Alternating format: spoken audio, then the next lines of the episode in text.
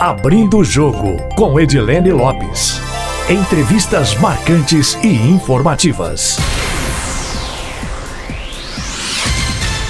Executivo conceituado, entrevistado do Abrindo o Jogo de hoje, morava nos Estados Unidos com a família, onde também trabalhava, quando decidiu vir para Minas Gerais sem a família, por um salário muito menor e para ser o secretário de planejamento de um estado praticamente quebrado. Otto Levi Reis, que é natural de Belo Horizonte, passou por mais de 70 países trabalhando e hoje tem residência fixa aqui, em Minas, seu estado natal.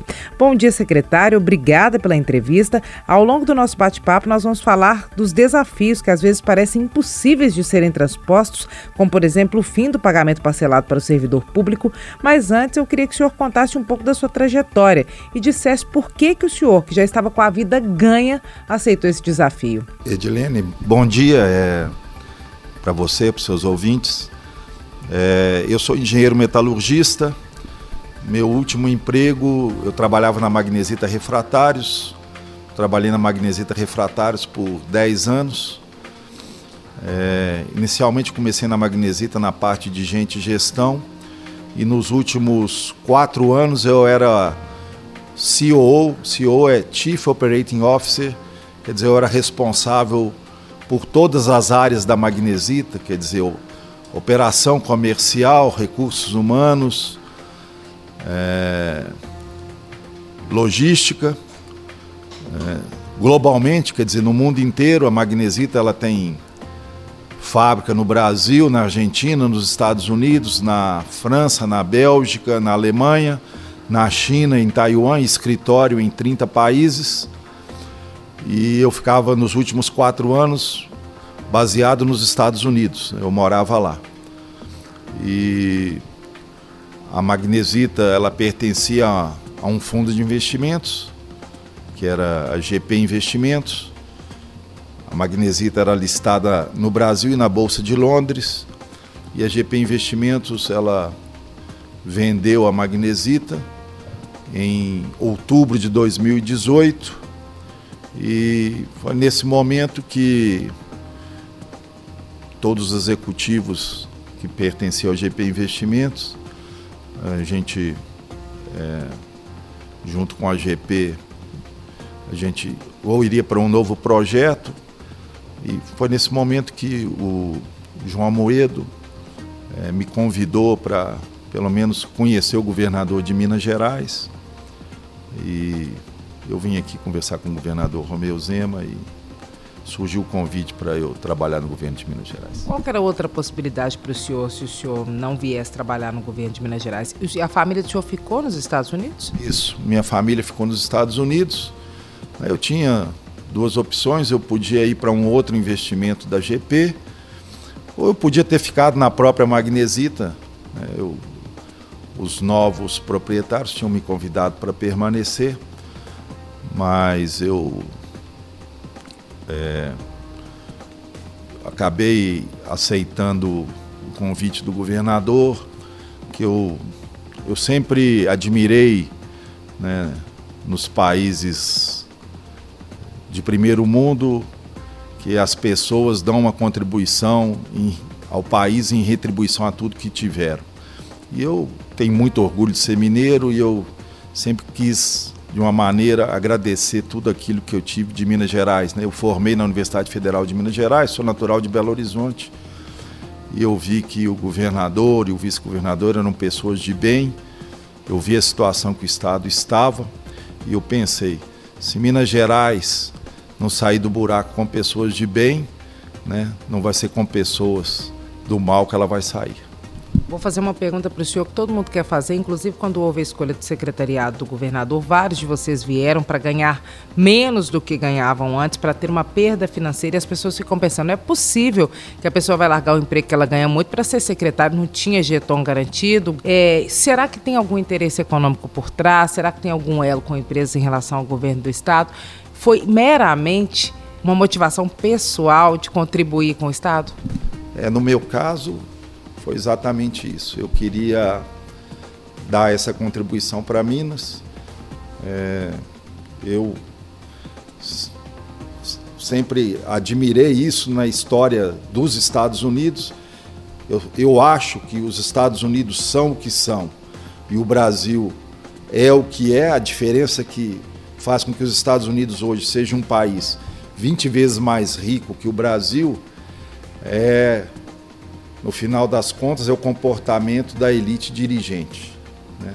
Eu sempre digo que faz diferença numa empresa ou num país são as pessoas. Né? Então, eu acho que a gente não basta só admirar. Né? Quando a gente tem oportunidade, a gente tem que agir de acordo com quem você admira. Então eu resolvi tomar essa atitude. Quando o senhor chegou na pasta do senhor, o que, que o senhor encontrou e deu vontade de desistir, de ir embora? É. Bom, o estado que nós recebemos, né, eu acho que, vou dar um exemplo que eu acho que todo mundo vai entender. O estado de Minas, em 31 de dezembro, ou 1 de janeiro de 2019, é igual o Cruzeiro na situação atual. É um desastre. Né? Então é algo assim que realmente eu fico vendo né, esse novo conselho de gestor do Cruzeiro, tem pessoas de bem lá, e olha que eu sou atleticano, né, mas eu reconheço que tem pessoas de bem que estão assumindo lá. É, é, acho que o Estado estava na mesma situação. Se fosse uma empresa, pediria falência. Me deu vontade de ir embora.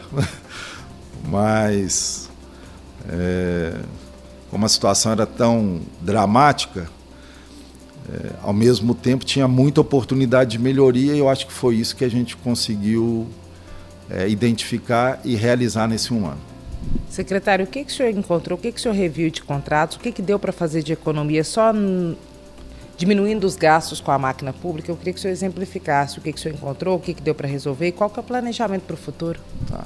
Então, é, nesse primeiro ano, a gente conseguiu, é, o governo Romeu Zema conseguiu reduzir de gasto 5 bilhões de reais. Né? Não existiu uma única ação que, obviamente, deu uma redução de 5 bilhões, mas foram centenas de ações que deram 50 milhões, 15 milhões, 3 milhões, 100 milhões.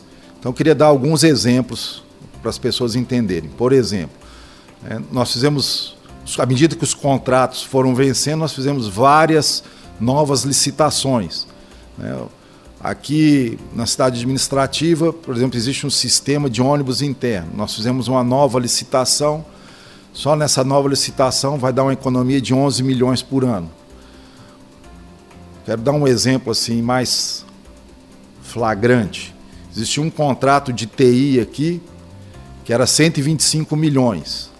A gente relicitou esse contrato de TI e o novo contrato de TI, com o mesmo escopo, caiu de 125 milhões para 1 milhão 40 mil e 590 reais. Vai ter alguma investigação em relação a esse contrato? É, esse contrato passou para a CGE para ser. A Controladoria vai auditar. Vai, a Controladoria especificamente desse contrato é, vai auditar. Nós tiramos aqui todos os, os garçons, todos os assessoristas, né? Essas medidas aí também deram uma redução de 20 milhões de reais. Em, em, em suma, por exemplo, só na funcionamento da cidade administrativa nós fizemos uma redução de gastos é, de 40 milhões de reais. É, aluguéis de carro. Né? Nós já devolvemos 3 mil carros alugados. Na verdade, hoje, o Estado, exceto para a Polícia Militar, não precisa alugar nenhum carro. Né, nós devolvemos no limite dos contratos, o que deu uma devolução de 3 mil carros. Isso aí deu uma economia de 30 milhões de reais por ano para o, para o Estado. E à medida que os novos contratos de aluguéis forem vencendo, nós vamos devolver todos os carros alugados. Então existe aí uma série de medidas que neste ano acabaram dando uma economia de 5 bilhões de reais e essas economias vão continuar acontecendo no ano que vem, porque mais contratos vão vencer. Em relação aos carros, vai, de, vai devolver mais quantos, até quando e a economia total vai ser de quanto? Isso, nós vamos devolver mais 9 mil carros e essa devolução vai acontecer até, o, até meados de 2021 e a economia total anual vai ser de 120 milhões de reais. Algumas questões específicas da cidade administrativa que ficam um pouquinho mais longe do centro da cidade. Os servidores, quando vieram para cá, reclamaram bastante. O estacionamento antes aqui era um estacionamento que cobrava. Tem alguma perspectiva de voltar a cobrar o estacionamento? Vai ter alguma mudança no funcionamento da sede administrativa do governo do estado? Não, na, na mudança da sede, não. Na verdade, no último governo a verdade, é, o governador parece que não trabalhava aqui, ele trabalhava no Palácio da Liberdade. É, o que nós fizemos é que o governador Romeu Zema trabalha aqui na cidade administrativa, o estacionamento aqui não vai ser cobrado. Na verdade, o que nós estamos fazendo é cuidando melhor da cidade administrativa, especificamente em relação aos jardins, já que você perguntou. Hoje, quem cuida dos jardins da cidade administrativa são pessoas do sistema penitenciário. Isso foi uma outra economia, nós estamos economizando 4 milhões de reais por ano e, ao mesmo tempo, estamos dando trabalho para pessoas do sistema penitenciário. Tem alguma outra medida nesse sentido que deva ser tomada? E o secretário de Desenvolvimento disse na entrevista coletiva de balanço que Minas Gerais tem, tem 120 bilhões de ativos para se desfazer entre empresas estatais, ações de estatais e imóveis. É, tem algo que vai ser feito em relação a esse imóvel da cidade administrativa ou outros importantes? Uma sessão, algo do tipo como foi feito no Mangabeiras? É, bom, é, com relação aos imóveis, nós estamos levantando quais imóveis podem ser vendidos. A venda de imóveis é, está por conta da Secretaria da Fazenda, inclusive a Secretaria da Fazenda conseguiu vender os quatro primeiros imóveis, nós já arrecadamos 10 milhões de reais. E aí nós vamos fazer um programa, obviamente toda a venda de imóveis tem que ser autorizada pela Assembleia Legislativa, mas nós vamos fazer um programa de desmobilização de ativos, quer dizer, imóveis que o Estado não está, esteja usando, nós vamos vender. E com relação a empresas estatais, nós vamos estar discutindo isso com a Assembleia Legislativa, isso faz parte do programa de recuperação fiscal. Tem algum plano específico para o complexo de imóveis ali do Circuito das Águas, que deu uma polêmica no governo anterior, um elefante branco está parado foi para o ENG, não foi, está funcionando. O que, que o Estado vai fazer com esse imóvel? É, não, acho que na verdade é a cidade das águas que, é, lá em Frutal, na verdade está está sob investigação do Ministério Público. A gente precisa primeiro é, terminar essa investigação do Ministério Público Estadual e aí nós vamos ver qual vai ser a destinação desse imóvel se realmente vai ficar com alguém, mas sem dúvida alguma nós vamos dar alguma destinação para esse imóvel. O governo tem algum planejamento para ele, algum objetivo, não, pretensão? É, bom, é, ainda não, mas é, eu acho que é, essa questão de utilização pela UENG está tá, tá sendo estudada. Em relação ao pagamento do servidor público estadual, o senhor já falou sobre isso bastante, o 13 terceiro e colocar, acabar com o parcelamento nos próximos seis meses. Há algum avanço em relação às declarações anteriores do senhor sobre a operação do Niob? É, o... na verdade a gente já enviou a documentação para a Bolsa, então esse agora nós estamos num período de silêncio, a gente efetivamente espera concretizar esta operação no primeiro trimestre e com essa operação do nióbio, então a gente vai terminar o pagamento do 13º para todo o funcionalismo e terminar com o parcelamento ainda no primeiro trimestre de 2020. Obviamente, se aparecer alguma outra fonte de recurso antes disso, nós vamos usar essa outra fonte de recurso para pagar o 13º. Tem chance de acontecer em janeiro o pagamento do 13 terceiro e o parcelamento do salário ele pode terminar já em fevereiro? Vai depender da operação do nióbio. Eu não posso te dar a data é, precisa ainda, porque é, estamos em período de silêncio. Mas o que eu te, te vou, vou, te garantir é que assim que ela for marcada, vai sair publicado um edital e aí isso aí vai se tornar público. Mas até lá não posso te dar a data. Que a gente é, se aparecer algum outro recurso, está havendo uma negociação ainda de todos os estados com o governo federal sobre recursos da Lei Candir. Se aparecer algum recurso da Lei Candir, a gente vai usar esse recurso, obviamente, para pagar o 13 terceiro. Tem chance disso acontecer? Esse recurso só daria para o pagamento do 13 terceiro ou também poderia não, acabar com o parcelamento? Não, esse recurso só daria para usar no 13 terceiro. Tem alguma chance dele aparecer em janeiro? É, não sei, não sei. Tem, tem uma pequena chance, mas é, eu prefiro contar com o recurso do Nióbio. Secretário, essa operação ela vai ocorrer de fato na Bolsa de Valores ou tem chance de ser uma outra negociação com o governo federal, com absorção a partir do adesão à Corte de Operação Fiscal de parte da Codemig, desses ativos também? A operação vai acontecer na Bolsa de Valores. Em relação aos projetos que o governo do estado vai enviar para a Assembleia Legislativa, qual que é a ordem dos que ainda serão enviados? E eu sei que o senhor vai dizer que depende da vontade do tempo da Assembleia Legislativa, mas o governo tem uma, um cronograma que seria prioritário para ser cumprido, considerando as necessidades do Estado? Bom, na verdade eu posso te falar o que, que falta enviar. Né? Na verdade o que falta enviar tem a ver com a reforma da Previdência? Mas isso aí a gente também está contando com a aprovação da PEC paralela e existe ainda uma reforma administrativa e, obviamente, é, uma discussão mais profunda sobre outras privatizações. São esses três temas. Essas carreiras que o governador pretende mexer são na Fazenda e na AGE que começam ganhando um pouco mais ou não necessariamente? Como é que é? Não, é, essa priorização é, ainda não está não tá definida, vai ser discutida previamente com a Assembleia. A Assembleia tem defendido a volta da, da cobrança do ICMS, pelo menos na mineração, porque daria uma arrecadação importante para o Estado. Qual é o posicionamento do governo do Estado em relação a isso, pensando principalmente na taxação do minério e do nióbio? É, eu, não, eu não posso dar o posicionamento do governo, porque isso ainda não foi discutido é, internamente. Mas eu, particularmente, caso o Congresso Nacional aprove o projeto do senador Anastasia. É, eu, né, particularmente, vejo que, sem dúvida, existe espaço né, para cobrança de CMS na parte mineral. Seria bom para o caixa do governo do Estado? Sem dúvida, seria. Tem um cálculo de quanto poderia ser essa receita? Não, eu, eu, eu, eu ainda não, não, conheço o detalhe de como vai. Porque, na verdade, isso vai, vai ser definido no, no, no projeto do senador Anastasia, que está em discussão no Congresso. Secretário, no planejamento de diminuição do Estado ao longo desses quatro anos, tem alguma meta de quanto o Estado possa diminuir? Que percentual? Que número de empresas pode se desfazer? Vocês trabalham com uma meta assim para os próximos quatro, quatro anos, enquanto o Estado pode diminuir? Não, na verdade, a gente trabalha em, em fazer com que o Estado seja superavitário. Né?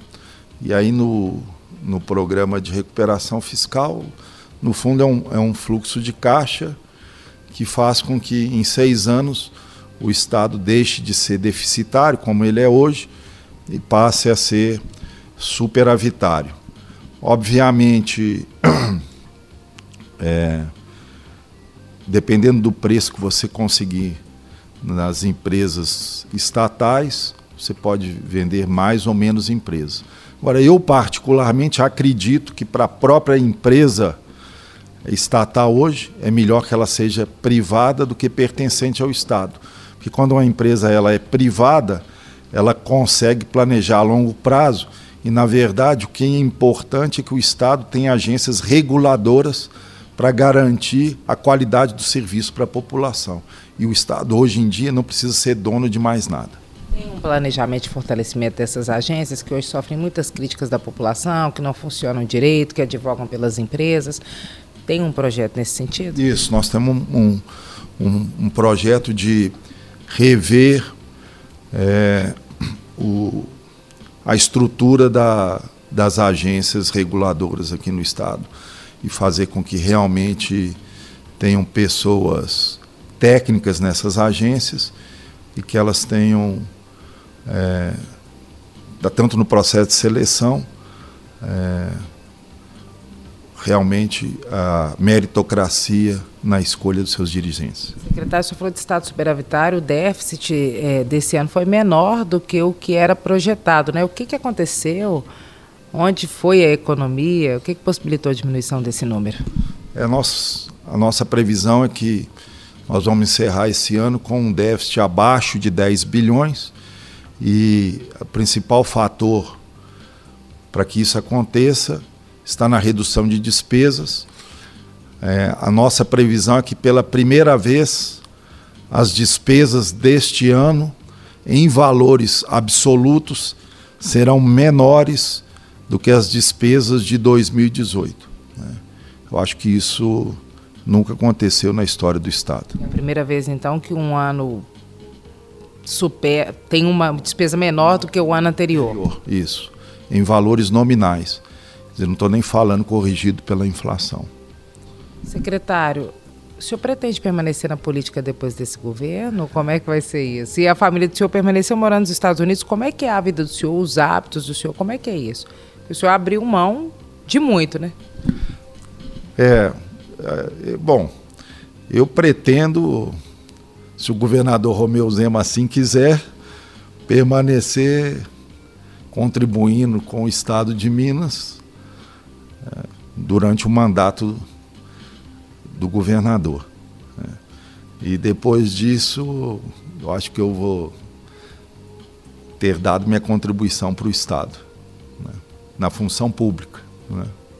Depois, um, num outro mandato, o senhor toparia, o senhor pensaria, ou o senhor não quer nem pensar nisso? não, depois disso eu, eu pretendo é, ficar com a minha família né? e seguir a minha vida. O senhor tem conseguido ir aos Estados Unidos? Como é que é a rotina do senhor aqui? Porque a gente tem toda uma rotina com a família, né? Sem, como é que, como é que o senhor faz? Eu, eu vou pro... Eu vejo minha família a cada dois meses, quatro dias a cada dois meses. É isso.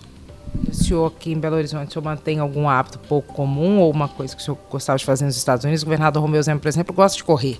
Como é que o senhor faz? Não, eu, eu, eu fico aqui trabalhando, assim, chego bem cedo, saio bem tarde e final de semana eu fico lendo, ou às vezes trabalhando, né? Quando o governador me convida para alguma agenda no final de semana, eu sou uma pessoa disponível para trabalhar. Eu estou aqui por, por essa conta. Secretário, se o senhor pudesse definir o Brasil, o momento atual, em uma frase, que frase o senhor usaria? Eu diria que o Brasil está se recuperando. Você acha que em quanto tempo chega a uma situação ideal ou bem melhor do que a atual? Eu diria que a partir do meio do ano que vem o Brasil já começa a, a se recuperar eu sou uma pessoa otimista e eu acho que Minas Gerais, é, a partir do ano que vem, também vai, em termos de crescimento econômico, nós vamos ter uma, uma surpresa positiva. Né? Eu acredito que o Brasil, ano que vem, vai efetivamente crescer 2,5%, e eu acredito que Minas Gerais vai crescer 4%. Essa é a minha expectativa. Por qual motivo? O crescimento de Minas maior que do Brasil? Eu acredito que Minas vai crescer acima do Brasil pela quantidade de investimentos privados que estão vindo para Minas Gerais. Esse ano, é, em 2019, é, nós estamos vendo 56 bilhões de reais de protocolos assinados. É, Acho que Minas Gerais ficou nos quatro anos adormecida. E então, Minas Gerais tem 22 milhões de habitantes.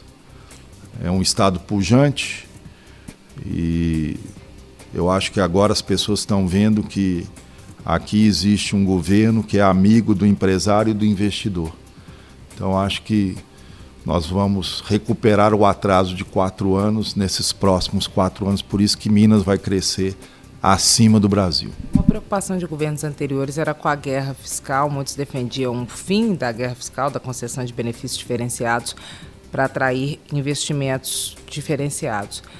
não é essa a lógica, né? Como é que vai ser isso? A, a, os sindicatos que representam os auditores fiscais sempre falam da caixa preta, dos benefícios fiscais. Como é que esse governo encara isso? Bom, primeiro que é, Minas Gerais sempre foi até modesto na concessão de benefícios fiscais. Acho que Minas vai continuar com esta mesma política.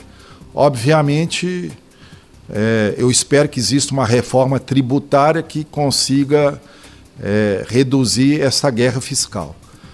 Ao mesmo tempo, eu acho que é, Minas não pode perder investimento para outros estados. Né? Uma forma de atrair é oferecer o benefício. É, eu acho que nós vamos oferecer o mesmo benefício que os estados vizinhos vão oferecer. Agora, eu acho que, independente disso, Minas Gerais tem vantagens competitivas que outros estados não têm. Nós temos uma grande malha rodoviária, né? nós temos é, uma disponibilidade é, de energia, nós temos um mercado consumidor importante. Eu acho que algo que vai acontecer aqui para Minas vai ser muito positivo, que vai ser a privatização da Regap é. A Regap, enquanto pertenceu à Petrobras, sempre foi relegada em termos de investimento por questões políticas. Com essa privatização, Minas Gerais consome mais combustível do que a Regap é capaz de produzir. Então, eu acredito que a Regap, nas mãos privadas, o investidor privado vai investir na Regap e isso vai trazer mais produção de combustíveis em Minas Gerais, vai trazer mais investimento e mais desenvolvimento para Minas Qual é o sonho do senhor como secretário, quando o senhor olha a pasta hoje, depois do primeiro ano de governo, o que, que o senhor, como secretário de planejamento, quer ter feito ao longo, ao final dos quatro anos? Bom, eu quero... De, de concreto.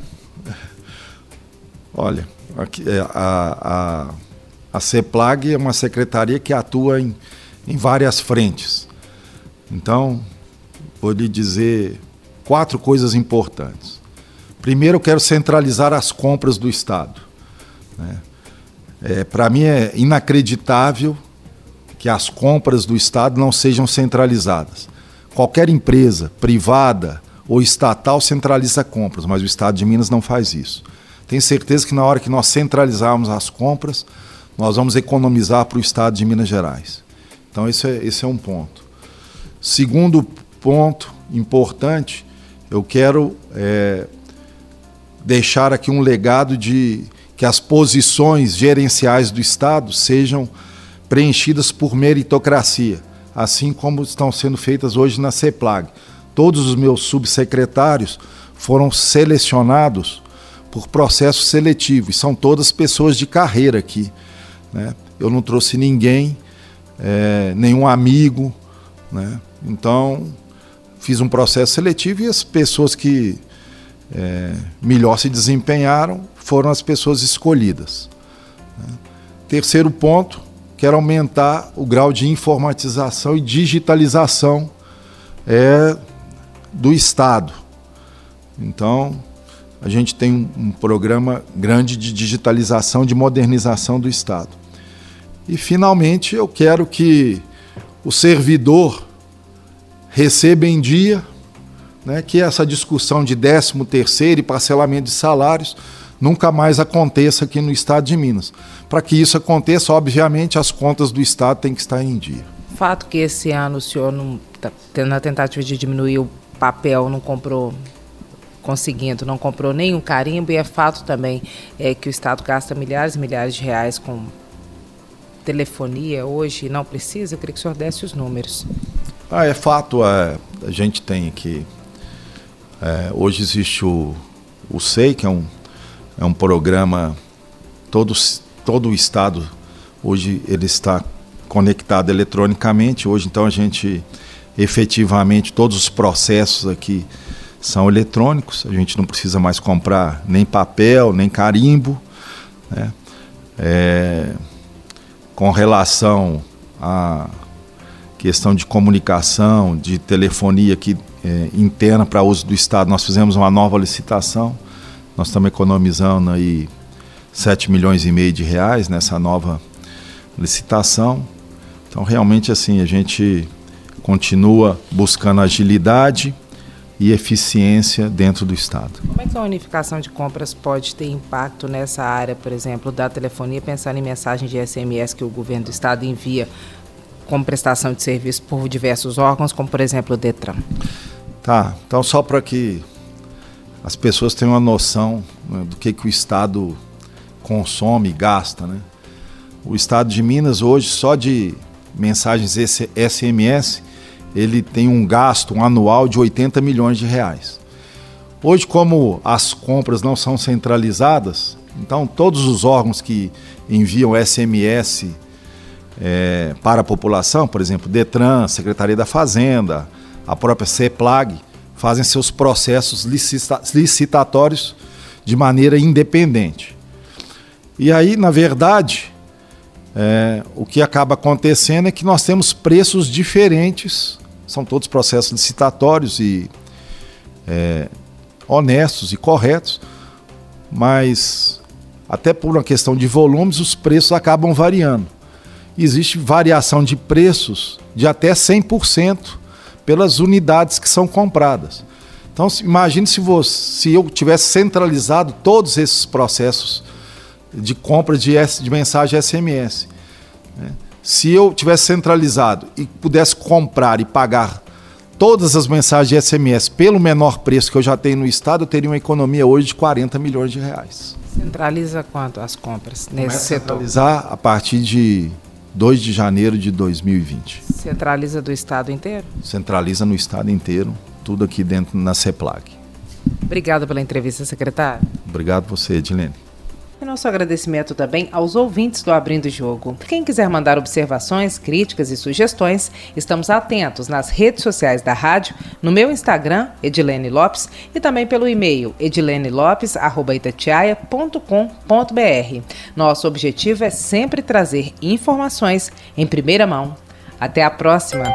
Abrindo o Jogo com Edilene Lopes. Entrevistas marcantes e informativas.